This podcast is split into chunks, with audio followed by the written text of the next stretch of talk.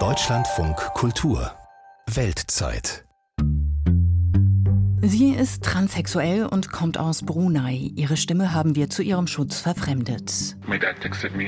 Mein Vater hat mir geschrieben und mir ein Ultimatum gesetzt. Er hat das Wort Sula benutzt. Das bedeutet, ich stoße ein Messer in dich, spieße dich auf. Für uns heißt sie Anouk. Sie und viele andere leben gefährlich in dem Sultanat auf der Insel Borneo. Ich bin Katrin Materna. Hallo.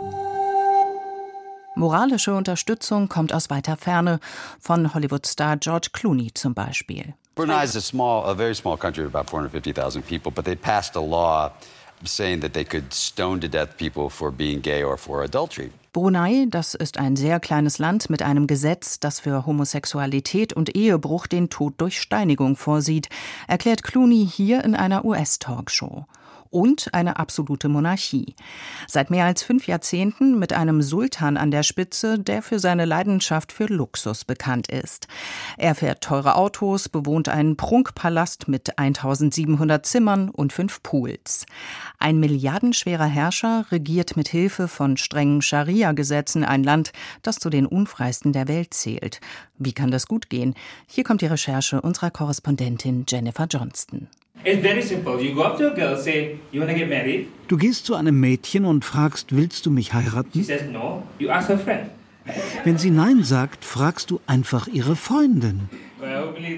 Der Comedian Seinal Bostermann steht auf einer kleinen Bühne in Bruneis Hauptstadt, gibt Dating-Tipps seiner Oma zum Besten. Du fragst einfach 100 Mädchen. Eine wird sagen, vielleicht, und die heiratest du. Ist das wie Opa dich erobert hat, Oma? Sie sagt, ach nein, das ist wie ich deinen Opa erobert habe. Seinal Bostermann ist 35 und Single. Seine Oma freut das nicht, sagt er. Brunei ist ein streng muslimisches Land. Viele Paare heiraten hier früh, schon aus moralischen Gründen. Sex vor der Ehe ist verboten. Nach dem Scharia-Recht droht theoretisch die Steinigung. Die Comedy-Szene im Sultanat Brunei ist noch sehr jung und anders als in anderen Ländern. Hier darf man nicht über alles Witze machen, erklärt Comedian Seinal. Wenn du in Brunei in der Öffentlichkeit auftreten willst, musst du dein Material einreichen und der Zensurbehörde vorspielen. Du kannst nicht über Politik oder Religion Witze machen, kein Sex, nichts über die Familie des Sultans. Sie haben eine Liste. Einen Monat vor der Show setzen wir uns dann mit der Zensurbehörde zusammen, mitten am Tag, in einem Raum, der nicht für Comedy gemacht ist. Eine Person von der Polizei ist dabei, eine Person von der Zensurbehörde, einige vom Religionsministerium. Die Runde begutachtet nicht nur Comedy-Shows in Brunei, sondern liest auch alle Bücher, schaut Filme oder Schulaufführungen an. Die roten Linien, die Staatsreligion Islam und der Sultan. Der Sultan heißt Hassan al-Bolkiah, ist 76 Jahre alt und seit dem Tod der britischen Queen der am längsten regierende Monarch der Welt.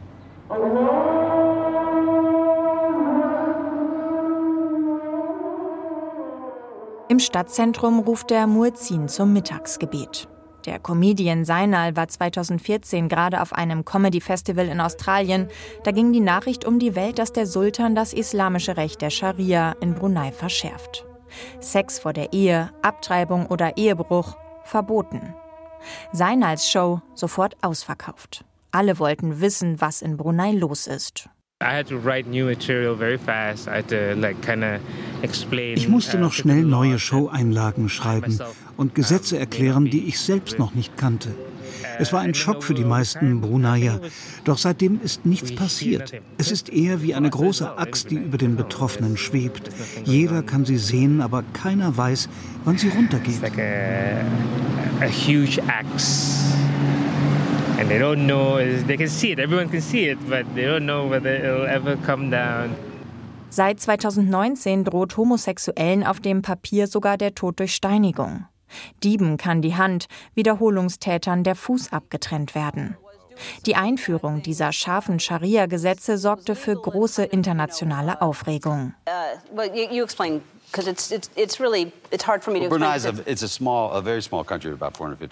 Prominente wie George Clooney und Elton John riefen wie in dieser amerikanischen Talkshow zum Boykott internationaler Hotels des Sultans auf. In den USA, London oder Paris. Es war ein großer weltweiter Aufruhr für bisher nichts. Sagt Seinal. Einige, auch Bekannte von ihm, hätten damals das Land verlassen, weil sie Angst um ihr Leben hatten. Besonders für Menschen aus der LGBTQI-Plus-Community ist das Leben mit den Scharia-Gesetzen schwieriger geworden. Wie für Mohammed, Siti und Anouk. In Wirklichkeit heißen die drei anders. Wir treffen uns in einem geschlossenen Einkaufszentrum, um unbeobachtet zu sein. Die Stöckelschuhe von Anouk hallen durch den leeren Gang. Sie ist transsexuell. Als sie sich geoutet hat, hat ihre Familie sie rausgeworfen. Zu ihrem Schutz haben wir ihre Stimme verfremdet. Mein Vater hat mir geschrieben und mir ein Ultimatum gesetzt. Er hat das Wort Sula benutzt. Das bedeutet, ich stoße ein Messer in dich, spieße dich auf. Dann, wenn sie sich nicht schnell wieder als Mann kleidet und entsprechend verhält, erzählt sie, während sie den Arm ihres Freundes Mohammed umfasst. Sie leben jetzt in einer WG. Ungewöhnlich in Brunei, wo viele Kinder lange bei ihren Eltern wohnen, manche sogar noch, wenn sie verheiratet sind. Familie hat in Brunei einen sehr hohen Stellenwert. Letztes Jahr wurde ich verhaftet, weil ich so getan habe, als ob ich eine Frau sei. Erzählt Anouk, die mit kurzem Rock, Top und Blazer auf einer Bank im Einkaufszentrum sitzt. Mehr sei aber nicht passiert. Sie musste eine Geldstrafe zahlen und beteuern, dass sie sich bessern würde. Dann durfte sie gehen. Es hieß, entweder du zahlst 1000 Dollar innerhalb von zwei Stunden oder du gehst 40 Tage in Haft. Dafür, dass ich ich selbst bin. Sie sagt, bis zu ihrem Coming-out habe sie den Traum eines jeden Bruneiers gelebt. Privilegiert, mit vermögenden Eltern, einem großen Haus, Besuch der besten Schulen mit besten Abschlüssen. Doch sie konnte und wollte ihr wahres Ich nicht länger verstecken. Für ihren Freund Mohammed ist es einfacher im Alltag. Ich habe den Vorteil, dass ich äußerlich als hetero durchgehe. Wovor ich Angst hatte, war, dass Menschen sich durch das Gesetz ermutigt fühlen, weil sie sagen, der Staat ist auf unserer Seite. Aber er glaube nicht, dass er wegen des Scharia-Strafrechts in Brunei gesteinigt werde. Die anderen nicken. Brunei sei ein sehr inkonsequenter Staat. Auf dem Papier gebe es drakonische Strafen. Umgesetzt würden sie allerdings selten bis gar nicht. Sie dienten eher der Abschreckung. Die Hürde, verurteilt zu werden, ist sehr hoch. Du brauchst vier Zeugen, die religiös, moralisch fehlerfrei sind. Im Prinzip unmöglich. Zudem hat der Sultan kurz nach Einführung der Scharia-Gesetze betont, dass das Moratorium auf die Todesstrafe weiter Bestand hat. Faktisch wurde die Todesstrafe in Brunei seit Jahrzehnten nicht mehr angewandt. City beruhigt das nur zum Teil. Theoretisch könne das Moratorium jederzeit aufgehoben werden. Sie ist lesbisch. That anxiety is still, you know, like at the same level right now. Die Angst ist immer noch da. Sie ist gleich groß wie damals, denn die Bedrohung, die Unsicherheit ist immer noch da. Wenn ich zum Beispiel dabei erwischt würde, wie ich jemanden liebe, oh Gott, das hätte so viele Konsequenzen.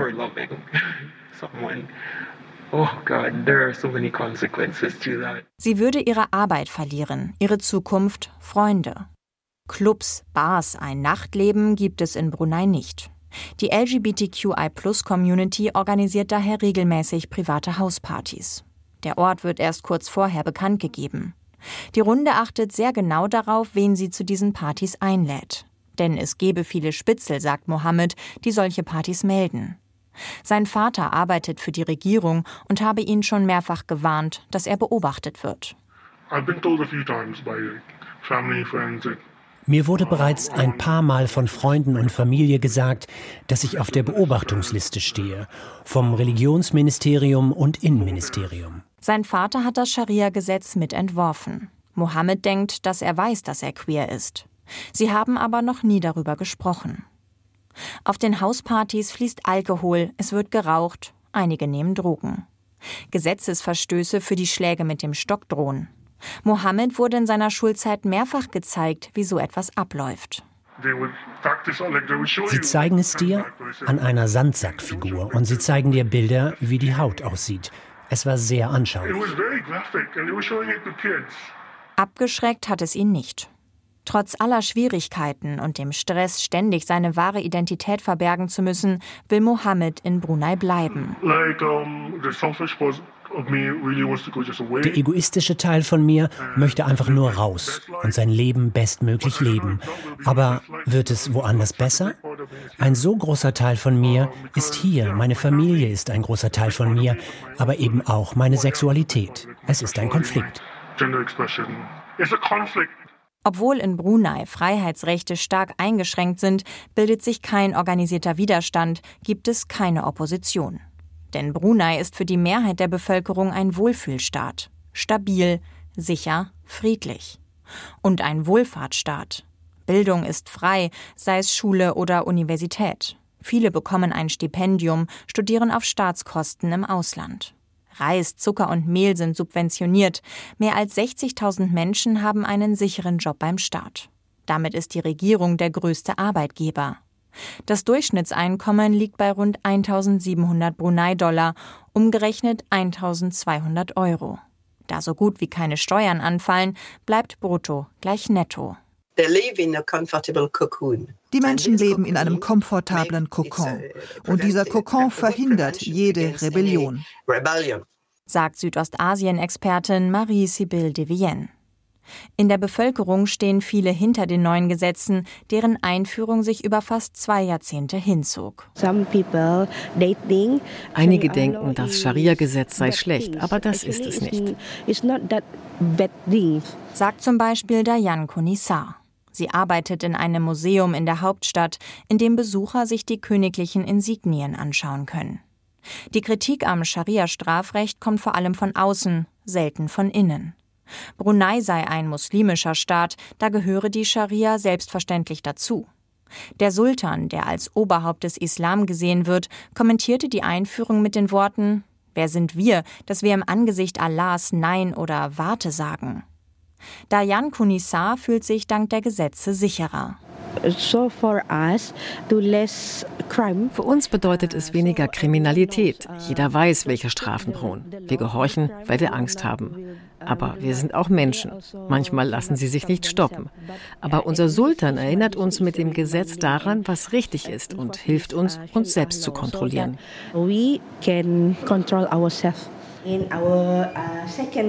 Dayan Kunisa ist Oberaufseherin im Museum des Sultans. Hier, das erste Bild zeigt, wie seine Majestät Kronprinz wurde, mit 15 Jahren. Auf Socken läuft sie vorbei an Vitrinen und Gemälden. Auch die Besucher müssen ihre Schuhe am Eingang ausziehen. Ein dicker Teppich dämpft jeden Schritt. Das nächste Bild zeigt die Hochzeit ihrer Majestäten. Die beiden sind Cousin und Cousinen ersten Grades.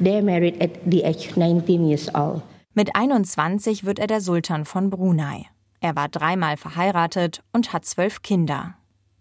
Der Sultan ist Premierminister, Finanzminister, Außenminister, Verteidigungsminister, Oberbefehlshaber der Armee, Chef der Polizei und oberster Hüter des Islam. Und er ist wahrscheinlich äh, tatsächlich der mächtigste äh, Politiker Südostasiens, was diese, diese Fülle an, an Rollen und Aufgaben angeht. Sagt Professor Dominik Müller von der Friedrich-Alexander-Universität Nürnberg. Wichtige Entscheidungen verkündet der Sultan in seinen seltenen Reden an das Volk. Das Parlament hat nur beratende Funktion. Die 36 Mitglieder kommen einmal im Jahr zusammen. Wahlen gibt es nicht. Trotzdem sei der Sultan kein diktatorischer Gewaltherrscher. Die Museumsangestellte verliert kein schlechtes Wort über den Sultan. Das steht in Brunei auch unter Strafe. Stattdessen zeigt sie strahlend ein Foto von sich und dem Sultan Hassan al-Bolkiah auf ihrem Handy. Unser Sultan hat ein gutes Herz. Alles, was seine Majestät macht, ist für uns, sein Volk. Uh, uh, Die Sicht von Dayan Kunisa teilen viele Menschen in Brunei.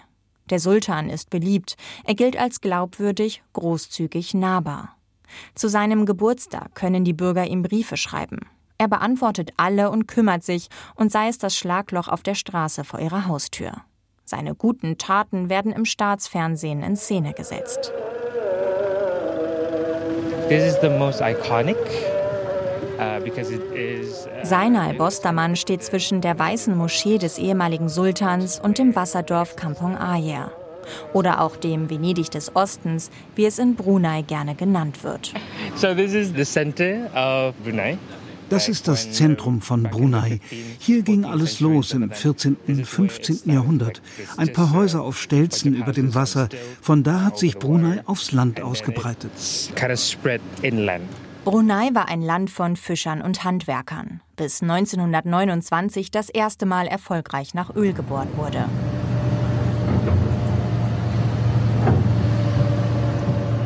An diesem Ort steht heute ein mächtiges Monument.